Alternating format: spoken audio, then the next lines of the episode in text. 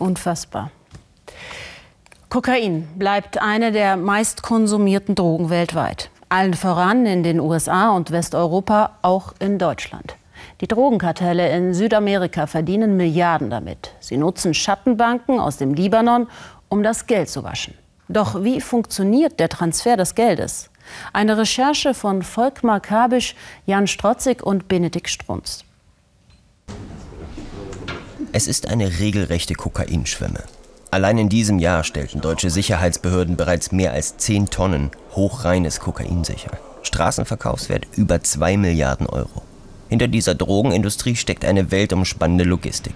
Eine zentrale Rolle spielen international agierende Geldwäschenetzwerke. Es ist ja das größte Interesse der Kriminellen, der Rauschgifthändler, Geld zu erwirtschaften, den finanziellen Gewinn, ihre Beute zu generieren und diese Beute wieder auch verwertbar zu haben, verfügbar zu haben, legal verfügbar zu haben, bedarf der Geldwäsche. Dadurch mache ich aus dem illegalen Gewinn einen legalen äh, Geldwert, den ich auch wieder einsetzen kann. Wie das System Geldwäsche funktioniert, zeigt dieser Fall. Prozessauftakt gegen insgesamt 15 Personen in Paris Ende 2018. Der Fall Cedar, so nennen ihn die Ermittler, erlaubt einen tiefen Einblick in das Innere einer Geldwäschebande, die in ganz Europa Kokainmillionen einsammelte und dann aus schmutzigem sauberes Geld machte. Ermittlungsakten zeigen, gesteuert wurde die Gruppe aus dem Libanon. Die Polizei hörte über Jahre die Telefone der Geldwäscher ab.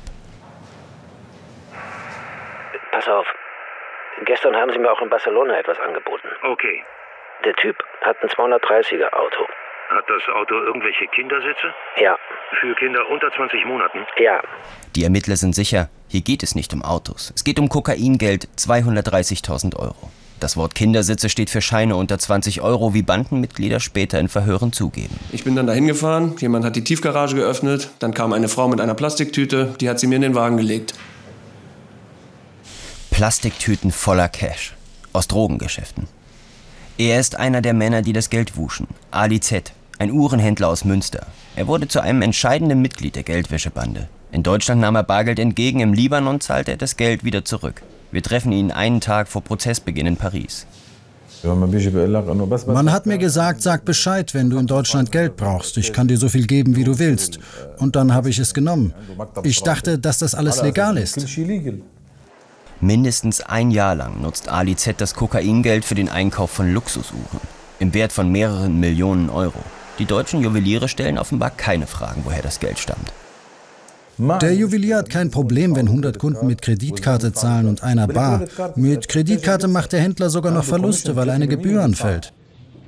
Die Uhren transportiert Ali Z anschließend in den Libanon und verkauft sie dort auf dem legalen Markt. Das Geld ist damit faktisch gewaschen und fließt zurück an die Organisation. Warum ein solcher Aufwand getrieben wird, erklärt ein verdeckter US-Ermittler. Uh, es ist ganz einfach. Wenn die Drogenhändler ihr erwirtschaftetes Geld selbst zurückbringen könnten, dann würden sie das auch tun. Aber sie können das nicht.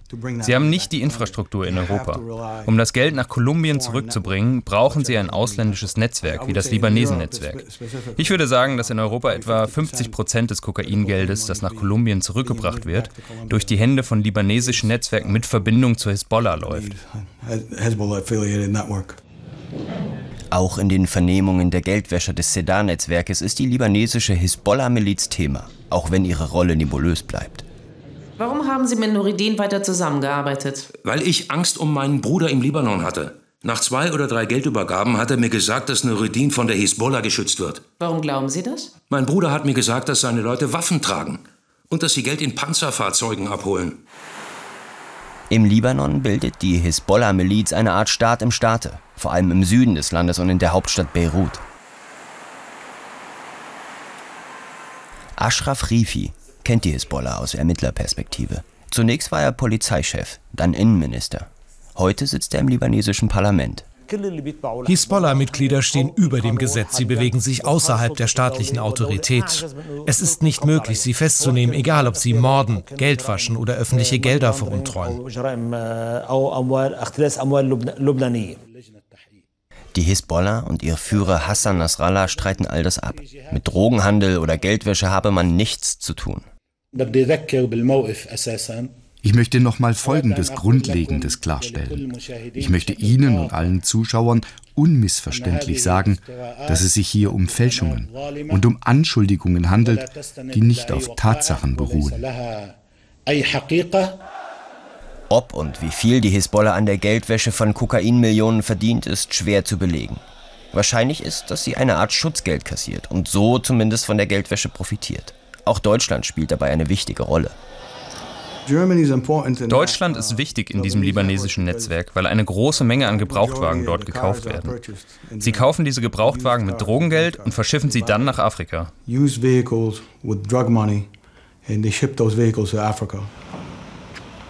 Die Hafenstadt Cotonou im westafrikanischen Benin ist eines der Umschlagzentren für gebrauchte Autos aus Westeuropa. Das ist ein Roro-Schiff. Roro steht für Roll-on, Roll-off, also ein Autotransporter. Die Autos aus Europa werden aus dem Schiffsbauch geschleppt. Kontrollen des Zoll oder der Hafenpolizei gibt es zumindest in dieser Nacht nicht. Ein Stück außerhalb von Cotonou befindet sich einer der wichtigsten Automärkte Westafrikas. Hier vermischen sich legale und illegale Geschäfte. Auch ein Mitglied des Sedan-Netzwerks war auf einem dieser Parkplätze und schloss Geschäfte ab. Das Gelände ist kilometerlang, tausende Gebrauchtwagen finden hier einen Käufer. Viele Händler machen wohl ganz legale Geschäfte. Auffällig ist, dass die meisten von ihnen aus dem Libanon kommen. So wie Shadi.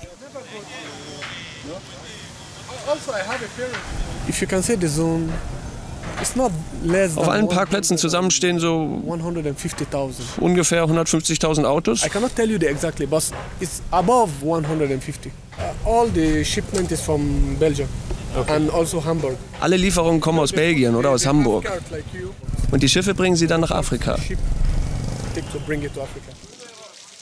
Hier in Westafrika wird schließlich aus schmutzigem, sauberes Geld. Dass dies ursprünglich aus dem Verkauf von Kokain stammte, lässt sich nun kaum noch nachvollziehen. Das Geld wird von hier an die Kokainkartelle zurücktransferiert. In Paris werden die Mitglieder des Sedan-Netzwerkes zu teils hohen Haftstrafen verurteilt. Doch damit kommt die Geldwäsche nicht zum Erliegen. Wir wissen sicher, dass sie nach der Operation Cedar für sechs Monate aufhörten, Gelder zu bewegen. Aber dann fingen sie wieder an. Und auf der höchsten Ebene sehen wir dieselben Leute. Die Geldwäscher machen immer weiter. Sie versorgen ein System mit scheinbar legalem Geld, das Jahr für Jahr mehr Kokain nach Europa schickt.